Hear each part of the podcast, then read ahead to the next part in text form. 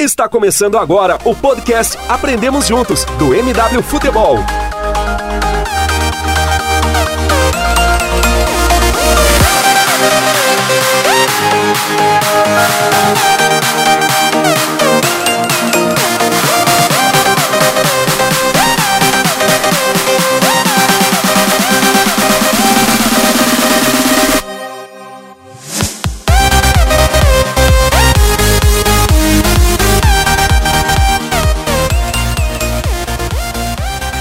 Fala galera do MW, estamos aqui para mais uma edição. Hoje sem Caio Alves, eu que vou apresentar aí. É, a gente queria pedir desculpa até porque a última edição que, que foi gravada foi gravada semana passada, acabou, acabamos tendo um problema com a gravação, com o arquivo e tal, e perdemos, infelizmente não teve podcast, mas a gente está aqui e vamos falar exatamente sobre o mesmo tema, sobre categorias de base e, e desenvolver essa conversa que foi muito legal semana passada e tenho certeza que vai ser muito boa hoje também. Vamos começar apresentando aqui a galera que, que tá na mesa para debater sobre. Fala aí, Breno, tudo tranquilo, cara? E aí, Pedro, tudo bem com você? Com a Lê, com o Dinho, com o Panda. Tenho certeza que vai ser um bate-papo de excelente nível, de muita qualidade sobre a nossa categoria de base. Opa, boa. E aí, Panda, tudo certo, cara? Como, como que tá aí? Salve, gurizada, tudo tranquilo aí? Bom, preparado aí para trocar uma ideia sobre futebol e entrar a fundo aí sobre as categorias de base aí no nosso Brasil. Agora, entrando nos nossos convidados de honra aí, dois caras da área que manjam muito. Obrigado por, por terem aceitado o convite mais uma vez. E, e aí, Seixo, tudo tranquilo? Boa noite, tudo tranquilo.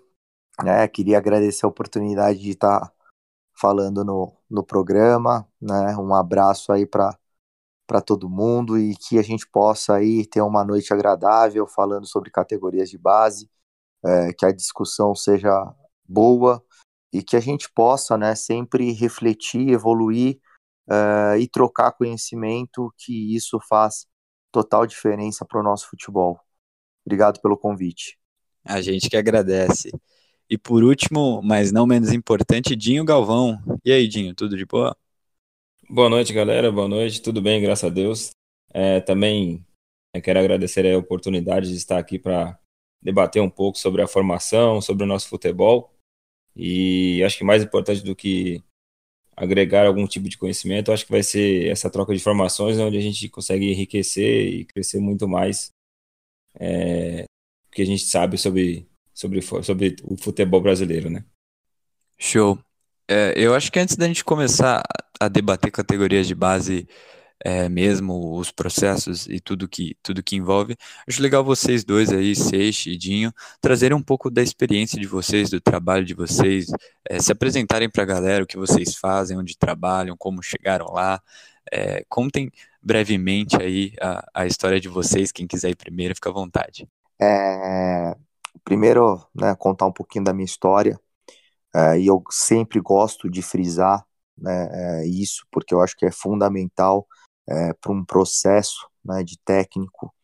É, eu sou formado em educação física, né, é, pós-graduado em futebol e futsal, e agora é, terminei, né, finalizei a licença D e C da, da, da CBF.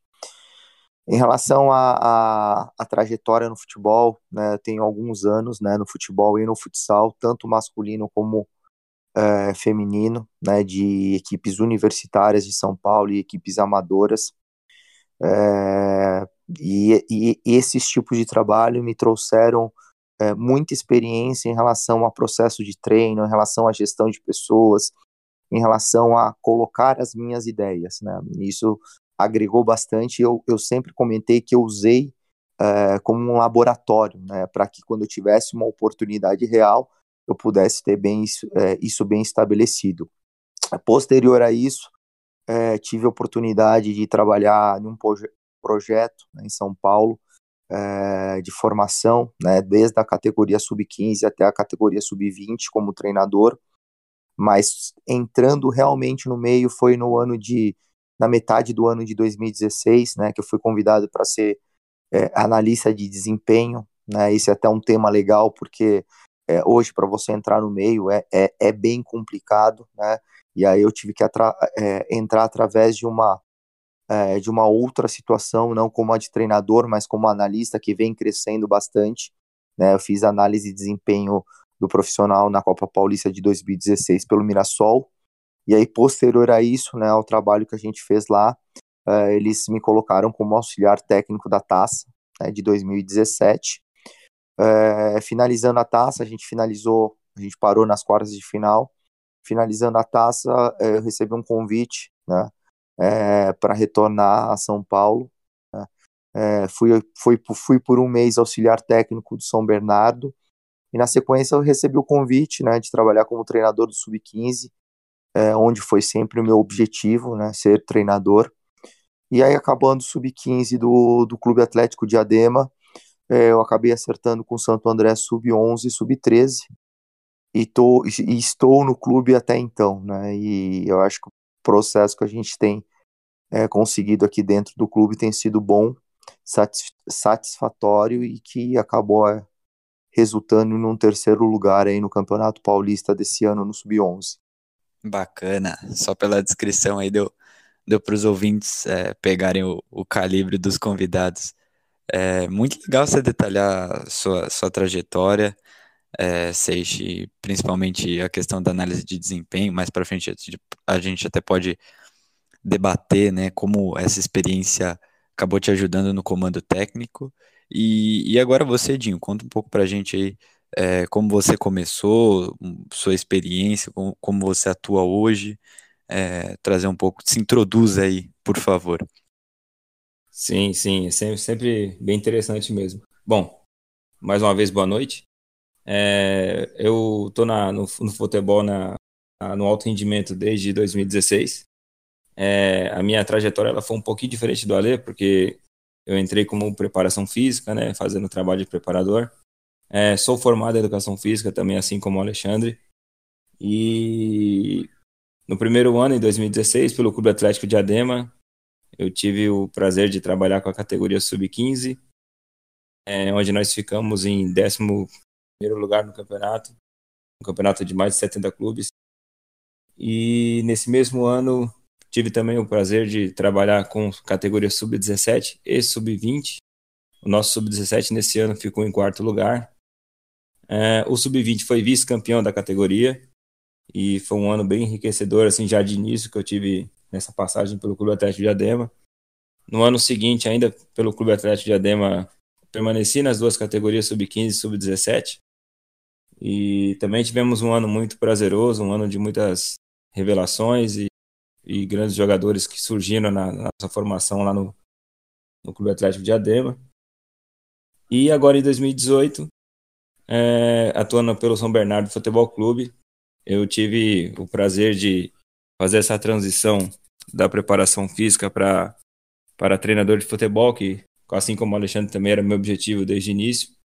E aí a gente vai aos pouquinhos, vai vai progredindo, vai conseguindo passar etapas e, e chegar até onde a gente deseja, né? E nesse meu primeiro ano, é, eu pude é, participar da, do, da campanha do Sub-15, onde a gente Infelizmente não tivemos uma boa participação, acabamos saindo na primeira fase, mas é, graças a Deus conseguimos fazer um bom trabalho na questão revelação e tivemos um elenco muito é, agradável e, e, cheio de surpresas para nós esse ano. É, também ainda pelo São Bernardo, eu atuo como auxiliar técnico da categoria sub-20, que inclusive agora está na preparação para a Copa São Paulo.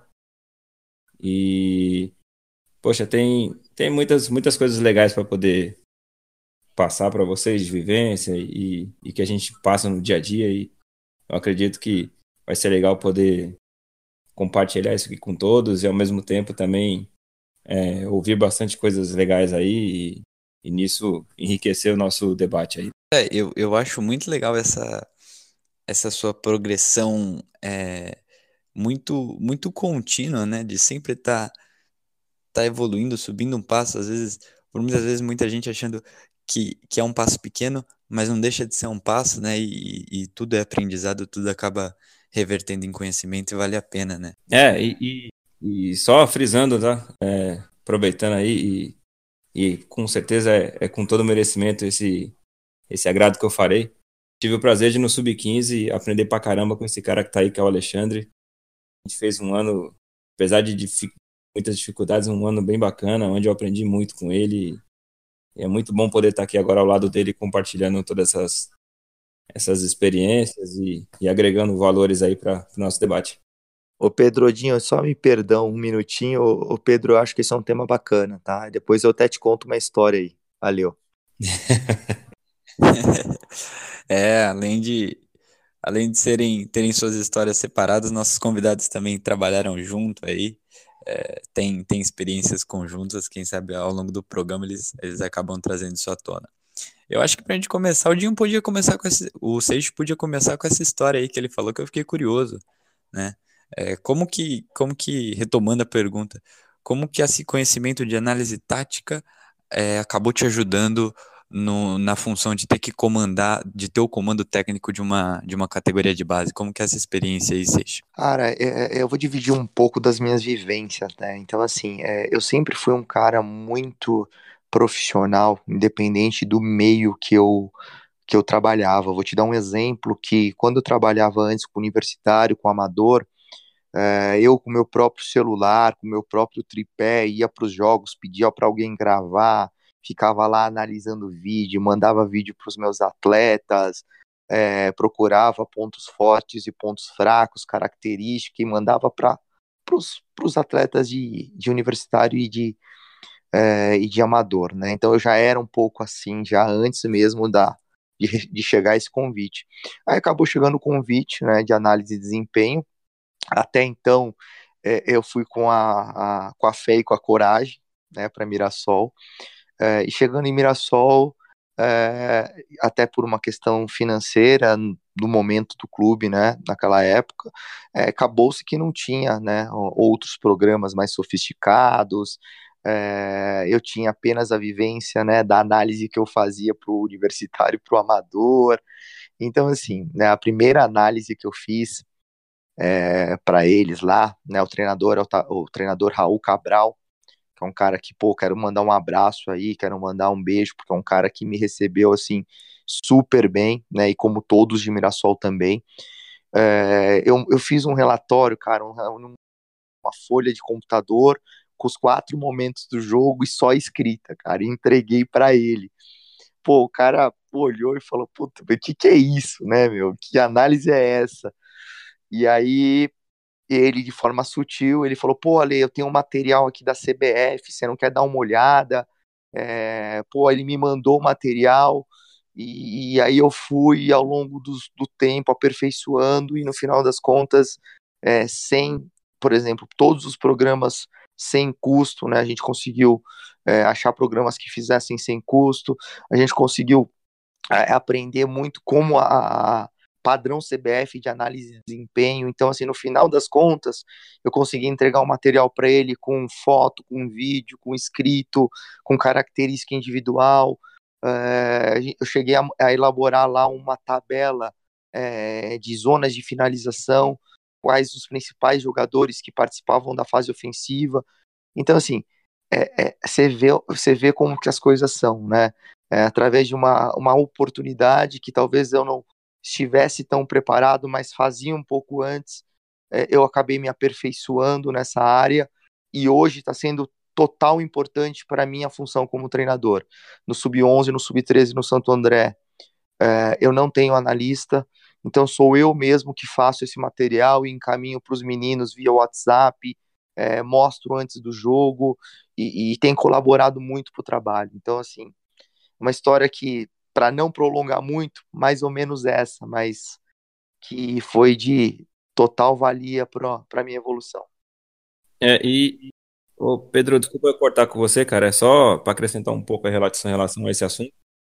É, é, esse, essa análise de dados, ela realmente ela, ela é muito importante hoje em dia, porque é uma forma que a gente tem de ir diretamente ao ponto que a gente precisa para melhorar a equipe. Então, quando você tem um controle sobre os dados, sobre independente de qual seja a questão ofensiva ou defensiva, facilita o equilíbrio do trabalho e com isso um, um, melhor resultado.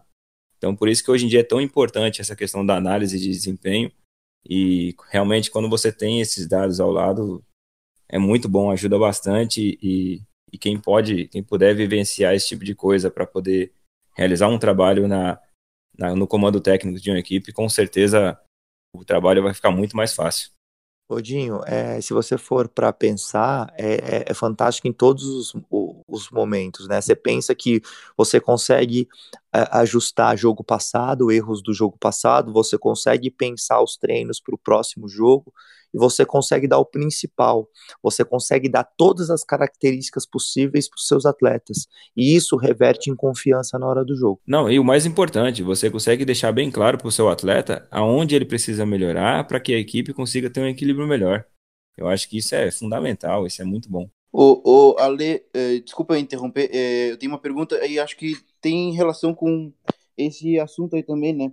Eu quero saber, assim, quando eh, vocês chegaram assim com essa nova proposta assim é, de ver o jogo principalmente, é, mas nós também do DMW assim, nós temos que saber que nós estamos aqui praticamente quebrando paradigmas, né? Que é, praticamente nós somos um, uma nova forma de ver o jogo, né? Vendo o jogo de uma maneira é, talvez mais séria, um pouco mais reflexiva, embasada em números e embasada também em estatísticas. Eu quero saber é, quando vocês chegaram assim é, no garoto, no jogador, enfim, para mostrar esses números, assim, como é que foi a receptividade dele e principalmente essa forma é, de contato com o atleta, para que não fique uma informação é, muito maçante e assim é, que todos sabemos que o atleta, é, principalmente brasileiro, ele tem uma dificuldade é, até em decorrência de todo o meio social que ele vê, enfim, é, de entendimento do jogo mais cognitivo mesmo, né? Então eu quero saber como é que vocês fazem essa essa transição para que o atleta ele chegue com a informação é, mastigada, podemos dizer assim,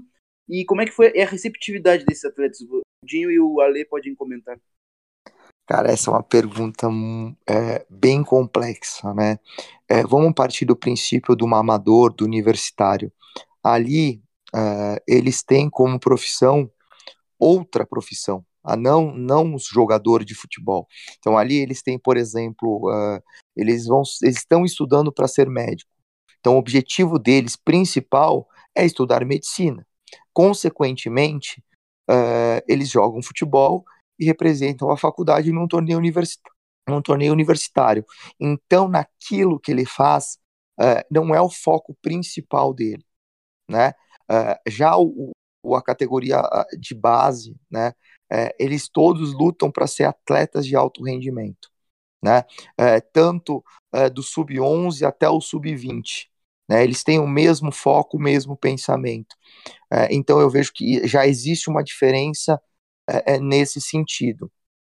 o segundo ponto é que quando eu fui convidado para ser treinador dessa categoria, do 11 do 13, até pelas minhas experiências passadas ter, terem sido em categorias maiores, eu tive que voltar a estudar. Né? Exemplo, é, pedagogia, processo de treino, é, aquisição, como eu ia trazer aquisição de conhecimento, processo matura, maturacional, que isso tudo influencia dentro do dia a dia. E, e o profissional, o treinador, uh, ele tem por dever não ser especialista em tudo, mas saber um pouquinho de cada área, para que ele possa desenvolver o melhor trabalho possível, desde a categoria sub-11 até a categoria sub-20. Em relação ao jogo em si, é, eu sinto que eu, eu, eu, pensava que eu teria uma dificuldade grande com essas categorias menores de uh, fidelizar a minha forma de jogar, a minha ideia de jogo. Agora, de uma forma surpreendentemente, é surpre é, é, é de uma forma surpresa, uh, eu consegui uh, visualizar que é possível sim fazer com que meninos de 10, 11 anos consigam entender é, é, a forma que você quer ver a sua equipe. Mas tudo isso é processo de treino. E eu trabalho com uma coisa que o Mourinho falava bastante, que é a questão da descoberta guiada. Né? Então eu, eu procuro guiá-los, mas a resposta eles começam a me dar.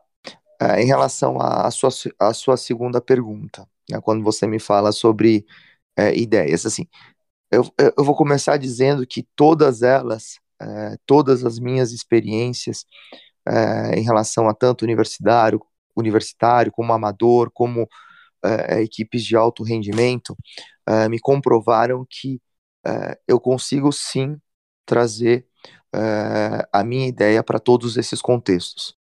A única diferença é a forma e como você vai trazer.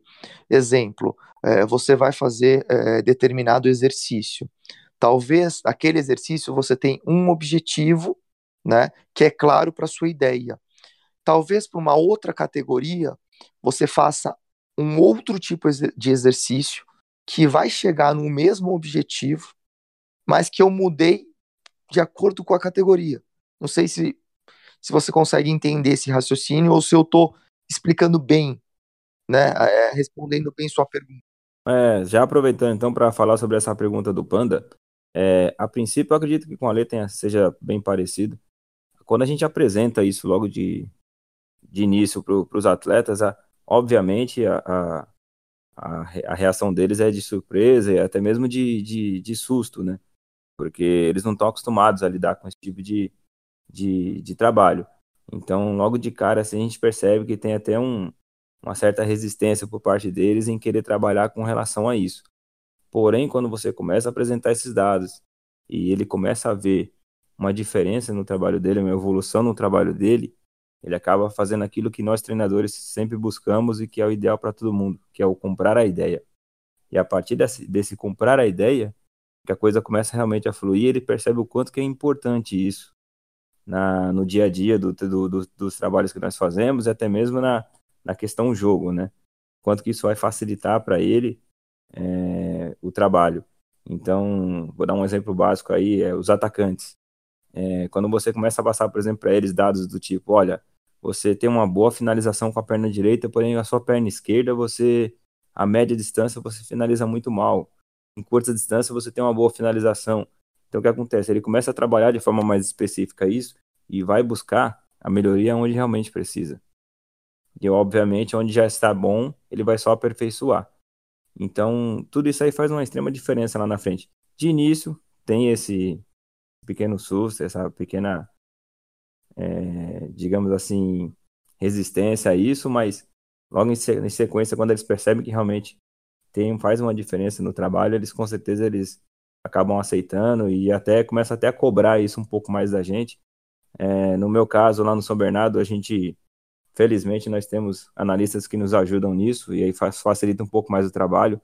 No caso, quando não tem esse, esse profissional, realmente dificulta um pouco mais, porque acaba é, acumulando muitas tarefas para o treinador, mas é, independente disso, é muito importante e não tem mais, hoje em dia, como deixar esse tipo de trabalho de lado sem incluir ele no, no dia a dia do, dos treinamentos assim que eu penso.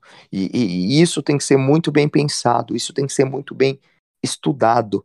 E, e o principal, para mim, o treinador bom não é aquele que só tem o conhecimento, é aquele que tem o conhecimento e consegue passar as suas ideias. E a sua equipe responder uh, de acordo com o que você passou. Eu acho que tá aí a grande diferença. Se você for conversar com vários profissionais, é, é, você vai conseguir visualizar bem isso. Que as ideias são ótimas, mas talvez a execução não tanta. Sim, é, o Ale, podindo também, depois ele quiser entrar na conversa, é, no caso, qual são o teu estilo de jogo, o que você pensa futebol, os dois poderiam falar, e o segundo para Ale, é, você tem as suas ideias, você passou elas para o amador, para o profissional e para a categoria de base. Como que você traz essa questão para passar para os meninos que ainda estão se desenvolvendo? Você traz com outras ideias, dinâmicas? Fala um pouquinho para gente.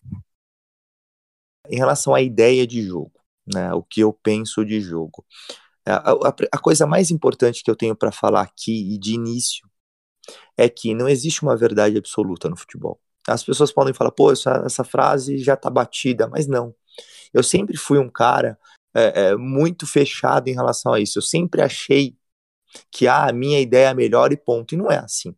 Né? Tem, existem várias boas ideias uh, e várias formas de se ganhar. Agora, eu tenho para mim que, uh, além do ganhar, nós temos que pensar em formar.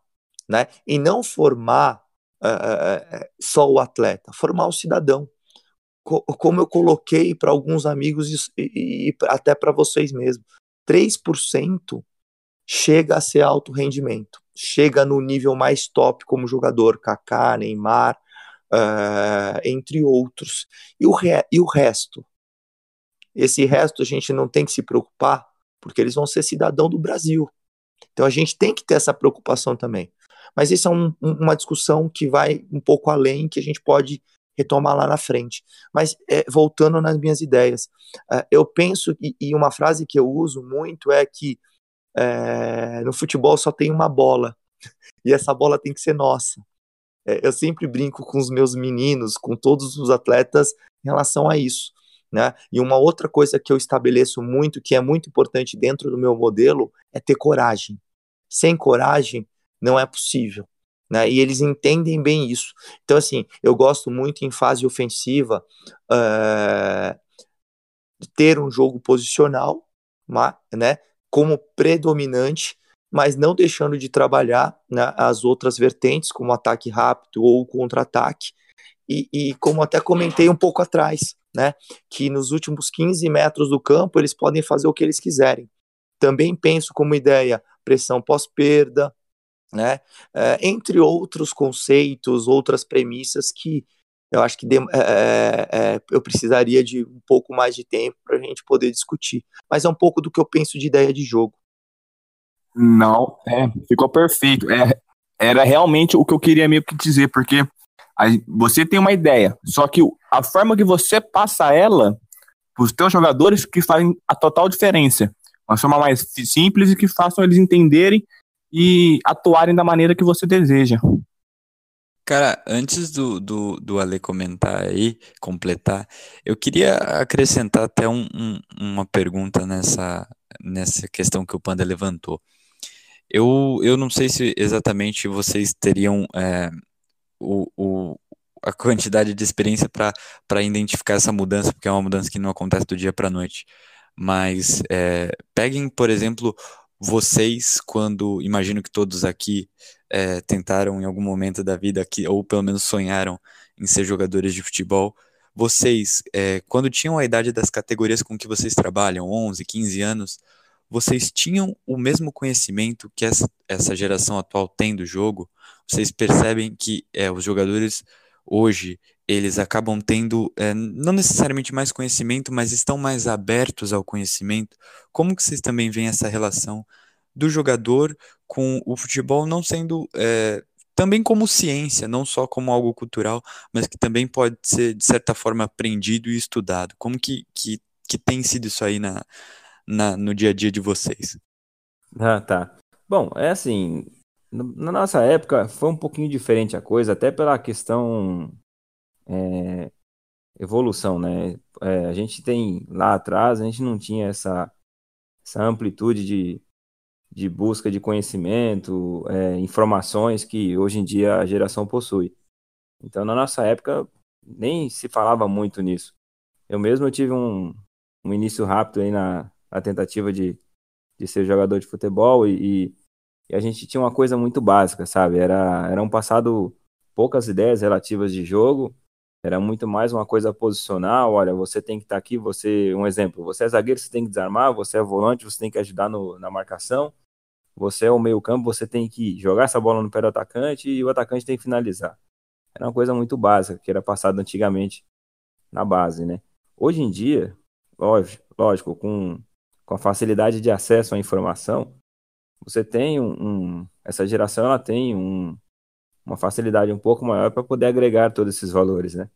E consequentemente tá aí a explicação dessa evolução tão rápida e você vê aí jogadores de repente despontando e rendendo muito mais do que era naquela época atrás, né?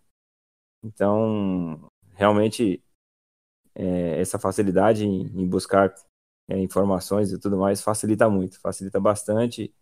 E eu acho que eles vêm aproveitando muito bem isso aí no, no dia a dia.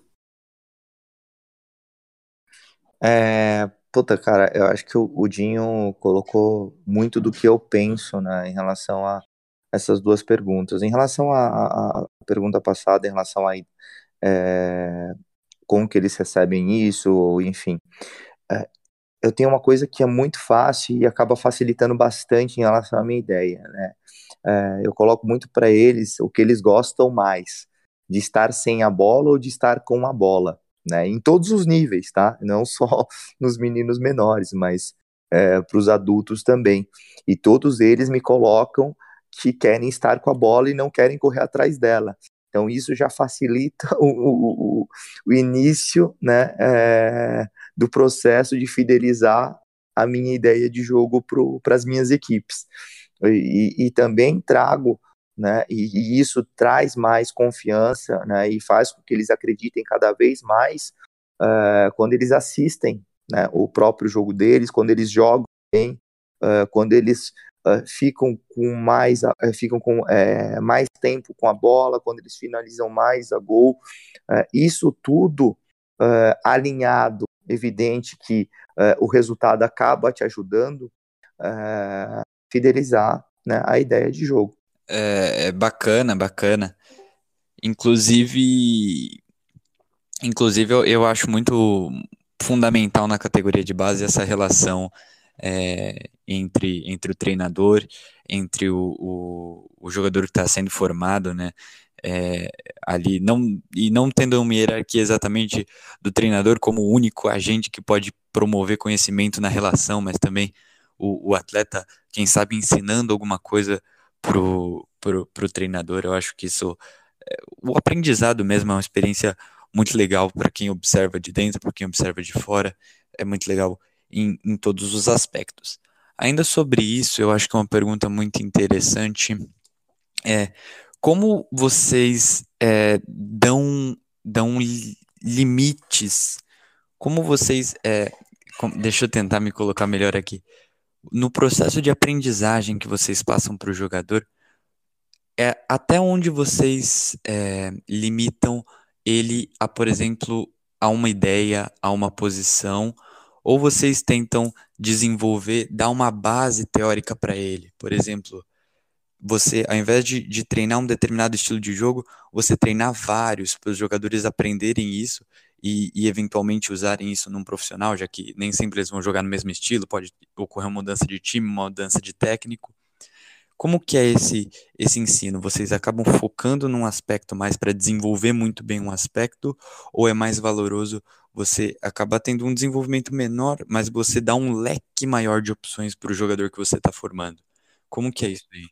É, eu, eu, eu penso assim, né? Eu penso que eu, né, no sub-11, no sub-13, já trabalhei com sub-15, principalmente essas categorias menores, eu acho que a gente tem que estar tá preocupado com a formação global do garoto. Então a gente tem que sim trabalhar todas as vertentes. Né? Eu tenho treino que, que eu faço eles com em posições, em posições diversas, né? dando um exemplo. Eu, eu, eu penso que uh, nós temos que dar todas as ferramentas possíveis para que eles possam se desenvolver. Então, uh, desde uma parte técnica, é, com bola normal, desde uma parte técnica com uma bola de borracha, desde é, uma atividade lúdica em, em, início de treino, né, tanto visando lúdico como visando é, aspectos do jogo, né, é, como jogos é, de tomada de decisão, jogos de duelo, é, é dando para ele repertório é, para que ele possa entender a funcionalidade de cada posição né, dando para ele conceitos diversos. Lógico que isso não é, é atropelando o processo, isso de uma forma contínua, para que ele possa chegar lá no profissional com todas essas ferramentas, né? Que ele possa chegar lá no, prof, no profissional uh, entendendo do jogo, desde do, do, da premissa mais básica até uma uh, até sistemas mais avançados, é um 433, falando em sistema só, tá? É o 442, o 352, enfim. Uh, então eu procuro uh, pensar no atleta de uma forma global, né? não só pensar na minha ideia só, simplesmente minha ideia, e, e não passar né, para eles essa, essa evolução que ela tem que ser contínua até o profissional. É, o Ale ele foi bem feliz e direto no, no, no que se resume a esse assunto. É, a gente tem que trabalhar o atleta de forma global, ele tem que estar tá o mais pronto possível em todas as questões, para quando ele chegar ao profissional, ele poder trabalhar, independente de qual seja o sistema de jogo, independente de qual seja o posicionamento dele em campo. É, eu também penso igual o Alexandre, eu também procuro sempre trabalhar essas, essas variações, não só de posicionamento, mas também de sistemas, enfim, deixar o cara o mais preparado possível, porque acho que um, um ponto que tem que ficar bem claro para todos é que categoria de base, o principal objetivo é isso, é a formação do atleta e do cidadão. O título, no caso, ele é, lógico, uma consequência, se a gente puder chegar a ele, maravilha, é a cereja do bolo. Porém, o que não pode ser deixado de lado nunca é que a principal, o principal objetivo da categoria de base é formar o atleta, é deixar ele pronto para ele chegar ao profissional. E caso não vire um profissional, ele saia de lá pronto como cidadão, com todos os valores necessários para poder seguir a vida dele. E é uma, inclusive é, é um ponto que eu bato desde a minha formação na faculdade, meu TCC já foi sobre isso, sobre especialização no futebol.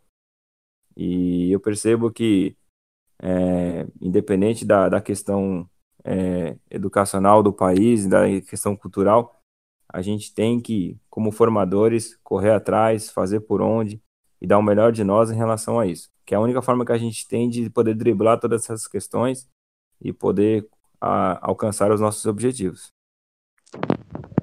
Opa, eu tenho uma pergunta, duas perguntas na verdade. Acho que vocês dois também podem é, comentar é, na experiência de vocês, assim, como treinadores, como auxiliares, enfim, é, qual a maior é, dificuldade é, no dia a dia como treinador, na relação com o jogador em si mesmo, é, principalmente com os garotos, por exemplo, é tu pegar uh, garotos em níveis de desenvolvimento diferentes, tu tem um garoto que já tem uma noção uh, tática melhor, mas tu tem outro que às vezes não consegue dar um passe uh, de qualidade, né? Tu tem que trabalhar metodologias diferenciadas, é estrutura, é a realidade brasileira, qual é a maior dificuldade e qual é a maior facilidade e diferença de trabalhar assim entre é, garotos e entre trabalhar com uh, pessoas um pouco mais velhas que já têm uma vivência uh, esportiva? Cara, é, é, é uma pergunta é, bem complexa, mas ao mesmo tempo é uma, uma pergunta que, que nos faz refletir. Né? Eu acho que isso depende, varia de clube a clube. Né? Eu acho que dentro da minha realidade, é, a gente tem essa dificuldade já em relação à estrutura, né? e já que acaba dificultando né, esse, esse processo por inteiro. É, mas dentro disso, é, mesmo com as dificuldades de pegar um, um, jogador que tem uma dificuldade aqui, ou um jogador que tem uma dificuldade ali, é, a gente tem que pensar na sessão de treino, na evolução uh, em todos esses aspectos, desde os pormenores para os por, por, por maiores, né? Uh, desde uma deficiência técnica para uma deficiência tática, e tentar uh, trazer tudo para dentro da realidade. E a realidade é treino, consequentemente, processo de jogo. Né? Uma coisa está atrelada à outra. E, e eu vejo que uh, a dificuldade está muito atrelado nessas questões, né?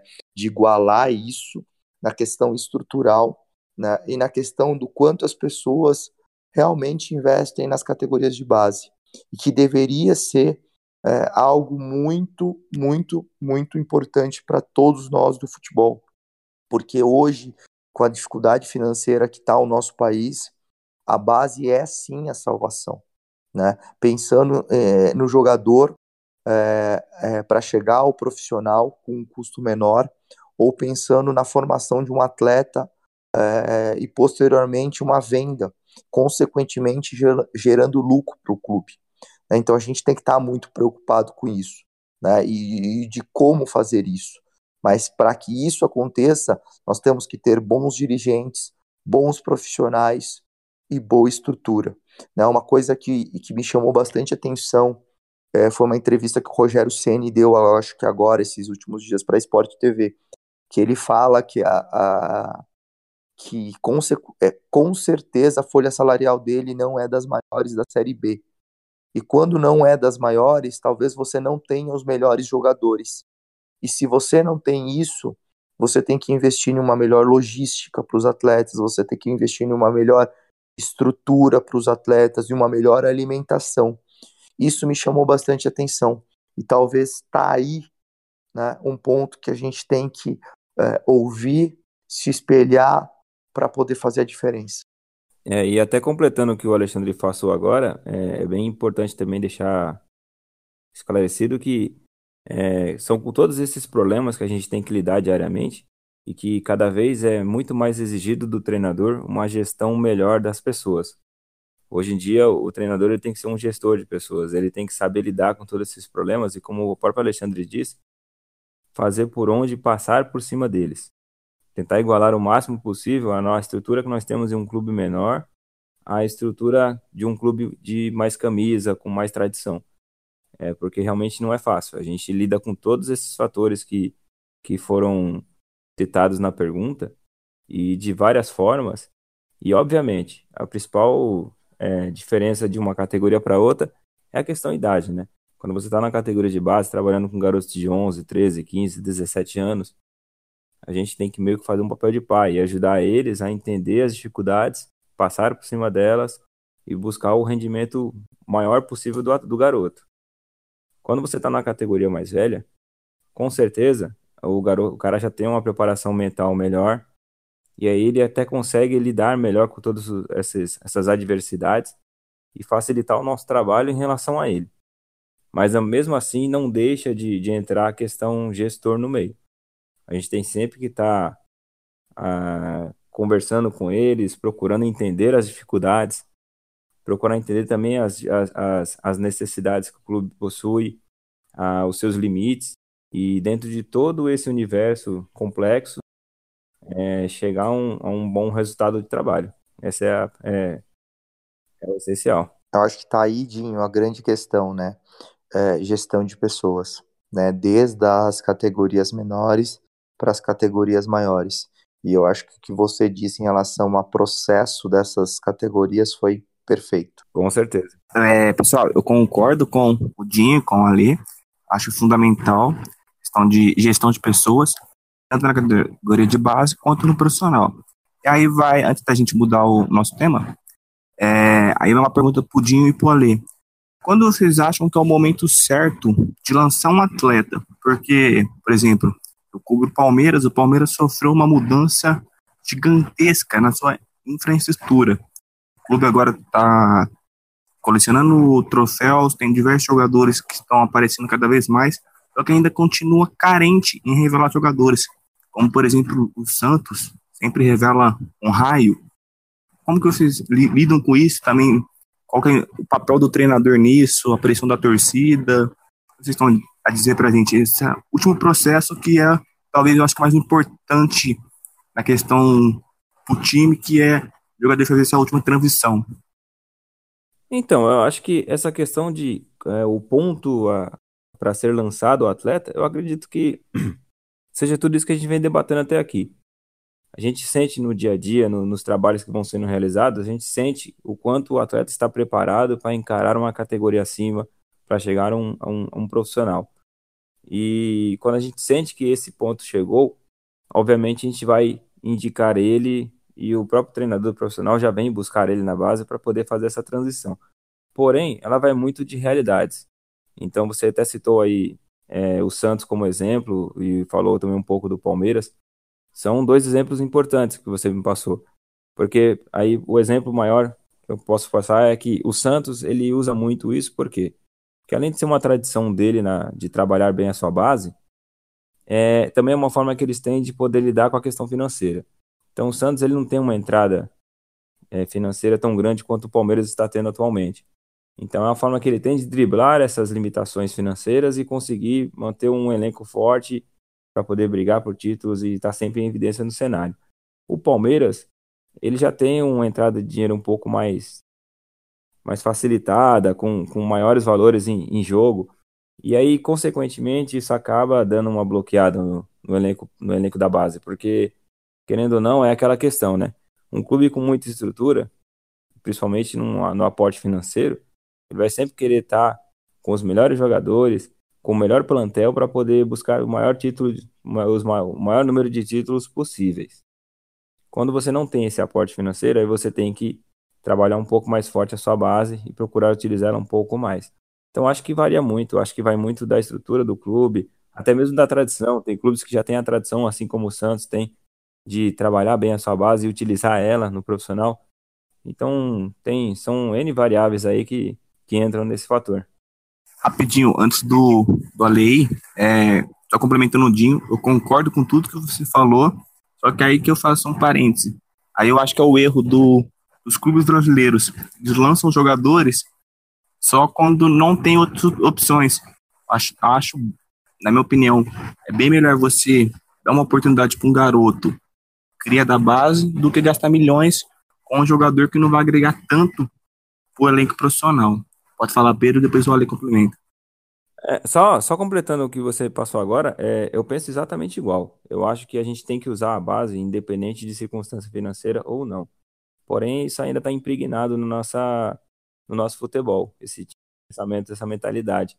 E é lamentável por isso, porque às vezes você deixa de, de ter um melhor aproveitamento e, e fazer mais garotos surgirem e, consequentemente, melhorar a qualidade do futebol brasileiro para poder gastar aí milhões com jogadores que já estão rodados, que já são carimbados, e que na verdade você olha para a base e você vê lá jogadores com a mesma qualidade, porém não tem esse status que o jogador que chegou de milhões tem. E um grande exemplo, eu falando assim pessoalmente, óbvio, né? A minha pessoa, eu tive o prazer de em alguns jogos é, enfrentar a equipe sub-20 do Palmeiras esse ano, a equipe sub-17, e eu garanto para você que tem jogadores lá com qualidade igual ou bem próxima de jogadores que recebem muito mais e já são chamados jogadores carimbados que estão no elenco profissional.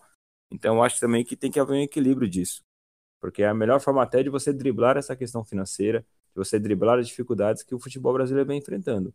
E o maior exemplo que a gente tem aí na América do Sul, inclusive, é o Uruguai. O Uruguai ele deixou de, de, de cuidar dessa, dessa questão e hoje em dia o futebol uruguaio é o que é.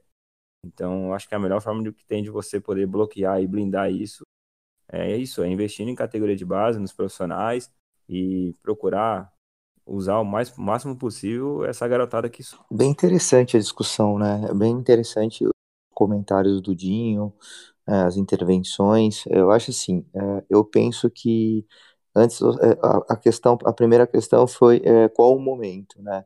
Eu respondo que é, é, não existe um momento certo ou errado para você apostar num, num, jogador da categoria de base.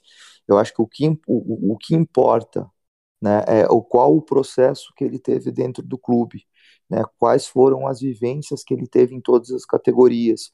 Isso tudo vai dar o suporte para que ele possa é, ter uma oportunidade no, em nível profissional? Se a resposta for sim, é, independente da situação, ele tem que, tem que ter aposta no, no jogador, né? Esse jogador que vem da categoria de base. Então eu, é, eu penso muito uh, dessa forma, né? E como treinador, uh, eu tenho para mim, uh, eu acho que até uma culpa nossa, técnicos, que às vezes até falta um pouco de talvez coragem ou talvez é, receio da nossa cultura, que se você perde dois jogos você é mandado embora. Então, está é, tudo envolvido, né? É, e eu acho que às vezes a gente tem essa dificuldade de apostar né, em quem está vindo da base. Mas eu, como técnico, penso que é, você, você tem que fazer contratações, que você faça contratações de atletas que, vamos dizer assim, que são acima da média, que venham para jogar e que venham para te dar sustentação para dar oportunidade a esses garotos. Né? É, para você trazer jogador médio, para você trazer jogador mediano, para compor grupo, eu sou muito a favor de dar oportunidade aos jogadores da categoria de base, por dois pontos. Um, por uma questão de custos, e, por, e o segundo ponto, por uma questão de toda a vivência e todo o amor que ele teve desde o sub-11 até a, é, é, chegar ao profissional, né? O quanto ele valoriza aquele momento. Então você acaba juntando as duas questões para formar um grupo. E, e, eu acho que está aí é, a fórmula para você fazer um futebol é, com um custo melhor e que, quem sabe, com uma qualidade maior, dando oportunidade é, às suas categorias, né? dando oportunidade aos seus jogadores, aqueles que estiveram no clube desde cedo. Né? É o que eu penso. É, é muito bacana essa fala de vocês aí. E, e, e até pra gente ir andando no programa, porque a gente tem pouco tempo e é muita coisa para a gente abordar, né? A gente falou um pouco de parte tática, é, vocês mapearam muito bem a parte estrutural e detalharam agora essa questão de, de lançar o jogador que é realmente o que fecha o trabalho, né? É extremamente importante. E agora, até para a gente ir, ir caminhando para um, um, uma finalização, eu acho legal a gente acabar falando um pouco. O, o, o Ale até falou, né? é, que é um assunto que a gente pode abordar mais para frente e vamos abordar agora, é a formação para além do futebol. Como, é, como a Ale falou muito bem, só cerca de 3% vão chegar ao alto nível de disputar competições e tal. Os outros 97% vão ser pessoas, é, vão trabalhar, vão estudar. Então, é, o que, que elas podem aprender que vai ser usado na vida e não e, e mesmo o, esse jogador, esse 3% que vai acabar virando, a carreira dele vai acabar em algum momento, ele ainda vai ter uma vida por viver. É, como que essa formação cidadã, essa formação da pessoa? É, um pouco esse processo para a gente, por favor. É, rapidinho, antes do, do Ale e do Dinho ir, primeiro que o papo tá muito bom, pessoal. A gente já vai adiantando, já convido o Ale e o Dinho, seu Pedro me dê as honras, Convido os dois para uma parte 2. Uma parte 2 da categoria de base, que é um, é um tema assim, que abrange muitas coisas que eu acho que é muito importante a gente discutir com o nosso futuro. Tá feito o convite. E só complementando a pergunta do, do Pedro, Palmeiras, São Paulo, os maiores clubes do Brasil têm escolas no, no centro de treinamento, onde eles educam esses jovens que muitos saem de diversos lugares do Brasil atrás em busca do, do sonho, que é o que a gente fala. Como os dois já, o Ali e o Pedro já falou, apenas 3% conseguem realizar esse sonho. Só que os clubes brasileiros com maiores infraestrutura conseguem dar uma formação cidadã. Qual é a importância que vocês veem nisso? O Ale e o Dinho, por gentileza. Se o Panda também quiser.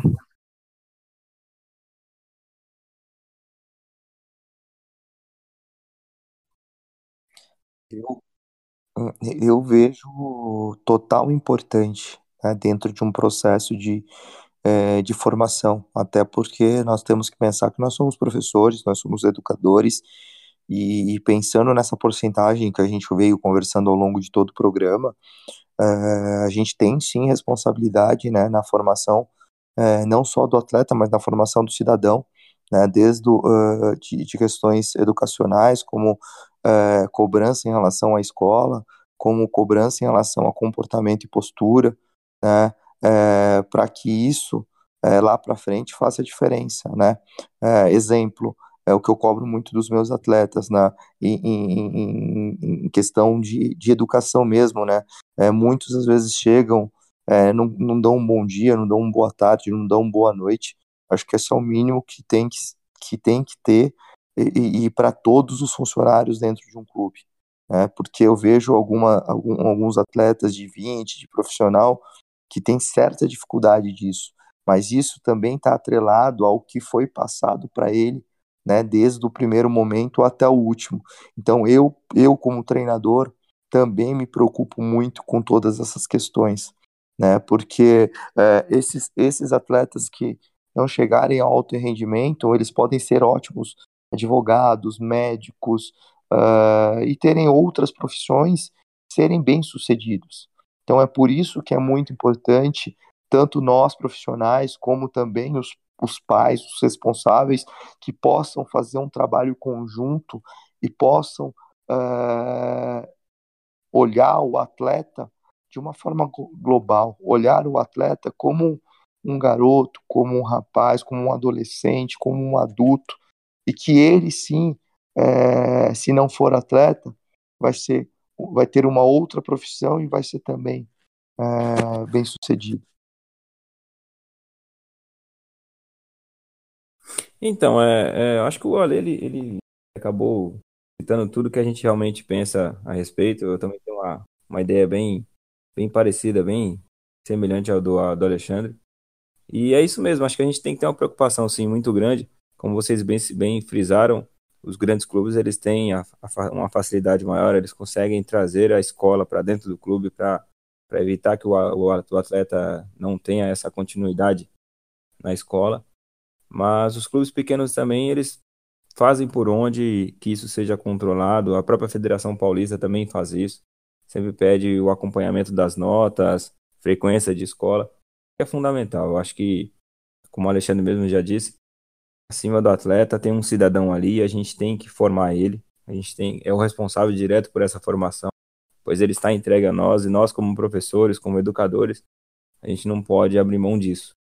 Tem que ser agregado valores, não só relativos ao futebol, mas também relativos à vida, como um simples bom dia, como o Alexandre mesmo falou, e pregar a eles o respeito. Né? Você tem sempre que ter um respeito é, pelo próximo, é, entender que existem regras a serem cumpridas, que, que a disciplina ela tem que estar sempre em dia, não pode haver é, coisas diferentes disso.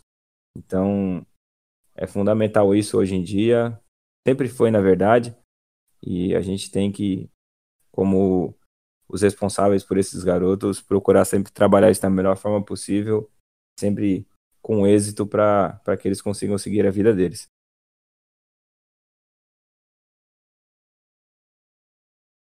Não, e eu só queria acrescentar, desculpa Pedro, eu só queria acrescentar uma coisa, né, que é interessante, principalmente uma realidade brasileira, em, é, o jogador, uh, perdão, a, a, criança em si às vezes acaba sendo uh, atirada, às vezes, é, com uma escola de má qualidade, enfim, mas não quero entrar nesse mérito, mas ela também é importante o jogador é, ter, como é que podemos dizer assim, é, uma educação, assim podemos, né, de, dessa forma, para que ela, ele sirva de exemplo para um garoto que está, por exemplo, assistindo televisão assim, vai olhar aquele cara ali na televisão e vai pensar, pô, eu quero ser que nem esse cara, sabe?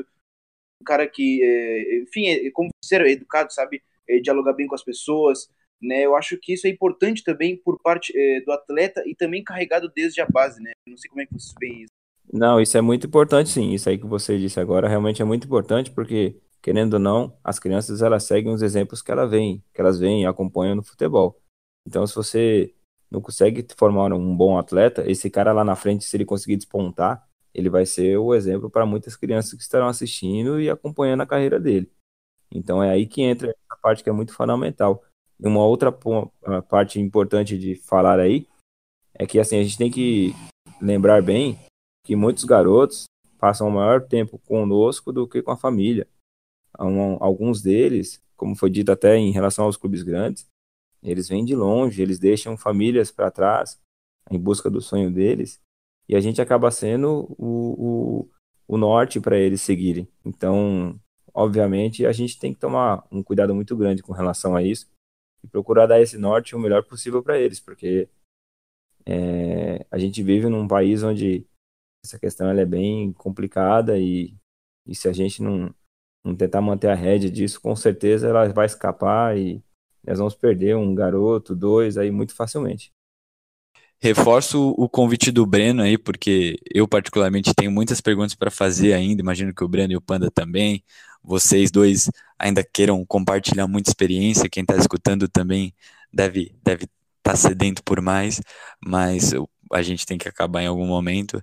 Então, já, já caminhando para uma finalização aí, é, muito obrigado, Dinho, muito obrigado, Alê. É, vocês se despeçam aí da galera, é, deem as redes sociais de vocês, meio de contato, onde quem quiser trocar uma ideia, tal, quem quiser acompanhar o trabalho de vocês, como que, como que pode ser feito isso aí, quem quiser ir primeiro, fica à vontade. É, bom, eu quero, primeiramente eu quero agradecer a oportunidade, foi um prazer poder participar disso aqui, desse debate.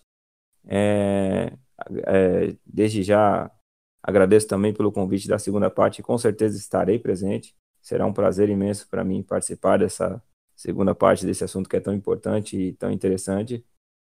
E deixo também já desde já o meu convite aberto para todos da, da, da discussão para poder um dia aparecer lá no São Bernardo Futebol Clube e acompanhar nosso trabalho no dia a dia, como ele é feito, como funciona. Acho que é bem bacana, é uma vivência muito legal para vocês verem como funciona a coisa, como é elaborado tudo. E para quem quiser saber um pouquinho mais sobre minha carreira, essa minha trajetória curta no futebol, porém, graças a Deus, uma trajetória bem, bem aproveitada. É só me procurar lá no Instagram, tô como Galvão Underline Dinho. E aí a gente pode. Aí sempre que a gente pode, a gente é, costuma compartilhar algumas coisas que a gente passa no dia a dia, algumas conquistas, alguns resultados. É, é bem bacana isso, porque acrescenta muita coisa, é bem legal. Valeu, Dinho, fera demais, pô. Um, grande prazer poder receber você aqui. E, e vamos marcar assim esse, essa segunda parte aí, vai rolar. É, Ale, dá teu abraço aí pra galera, fala suas redes sociais, é, se despeça.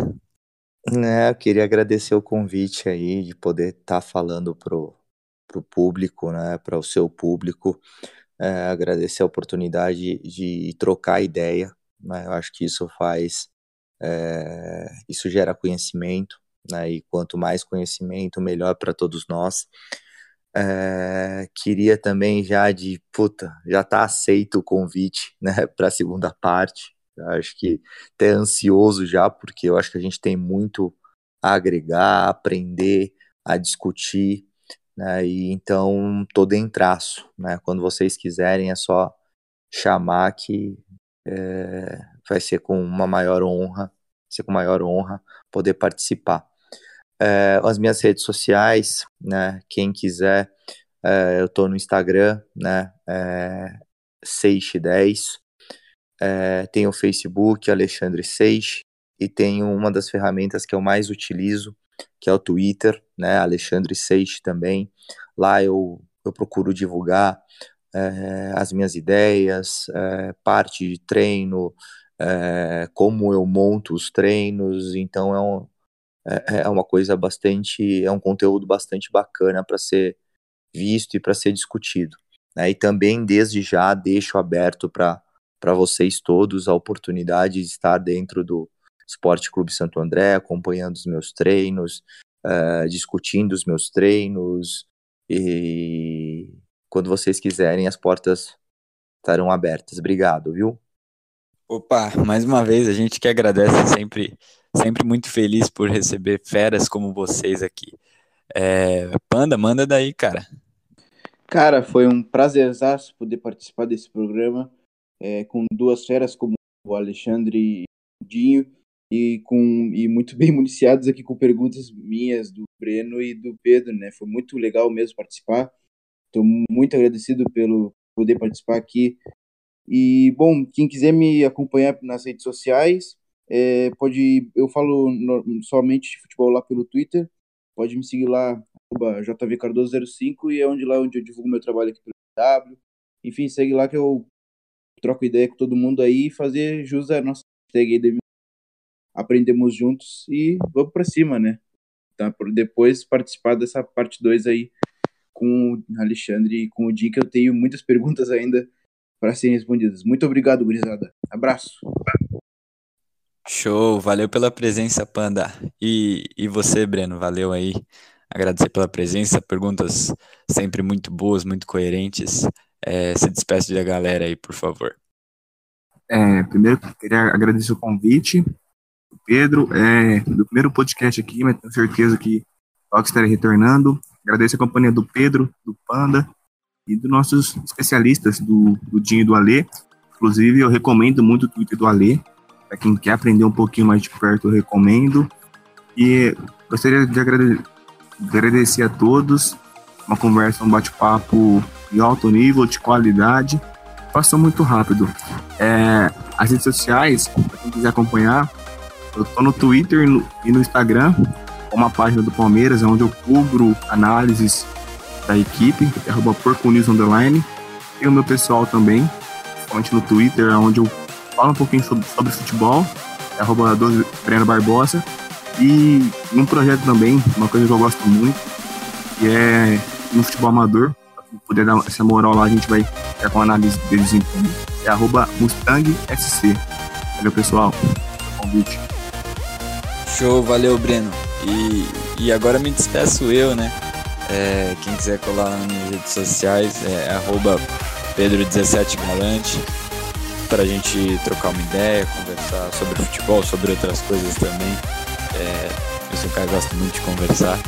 Inclusive também cheguem no, no Twitter do MW Futebol, né? Arroba MW Futebol.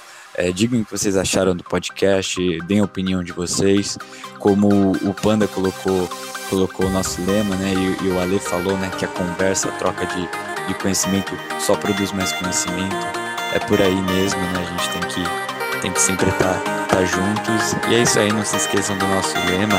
Hashtag aprendendo juntos. Um abraço e falou, galera.